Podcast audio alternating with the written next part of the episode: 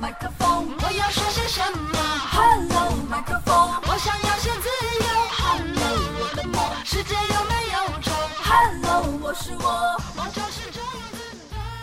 大家好，我是主播山石，让我们一起继续分享蔡康永的说话之道。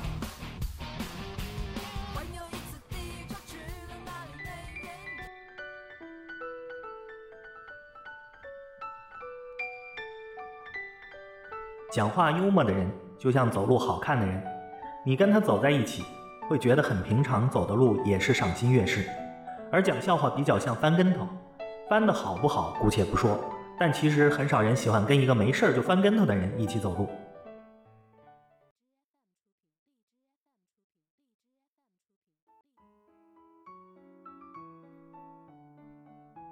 阿拉伯数字零在逛街，迎面遇在也在逛街的阿拉伯数字八，擦肩而过的时候，数字零忍不住的哼了一声，说：“胖就胖嘛，干嘛把腰带系那么紧？”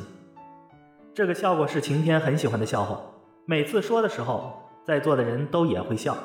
如果晴天说完这个笑话的时候，另外有人接着说：“真的，我们上学期的生物老师真的很爱把腰带勒在大肚子的正中间哦。”如果谈话这样发展，那晴天说的这个笑话就发挥了带动话题的功能。可是很少笑话并不能带动话题，不但不能带动话题，有时候还会停止话题。不信的话，你下次试试看，在热络的谈话中硬生生插进一个笑话，看看会不会中断热络的气氛。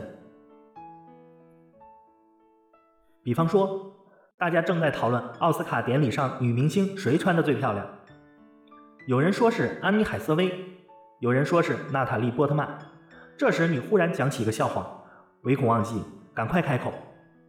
我问你们，我问你们，世界上哪一种鸡跑得最慢？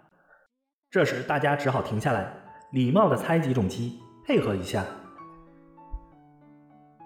然后你宣布答案，是尼可基，因为尼可基得慢嘛，哈哈哈。我想你应该有九成的机会让原本热络的话题立刻冷却下来。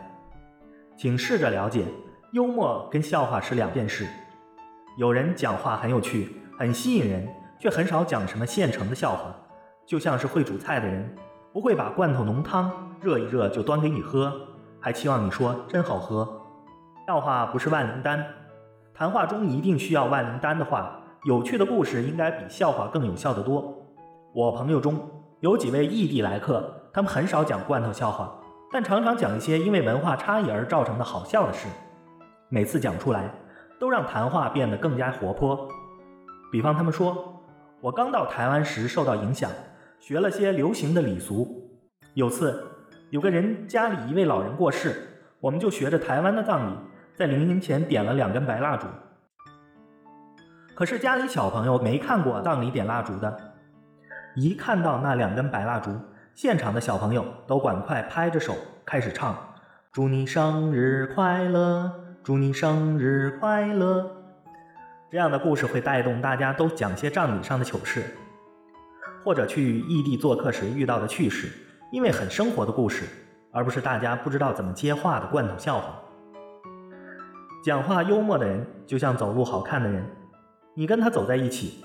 会觉得平常走的路也赏心悦事，而讲笑话比较像翻跟头，翻的好不好姑且不说，但其实很少人喜欢跟一个没事儿就翻跟头的人一起走路的。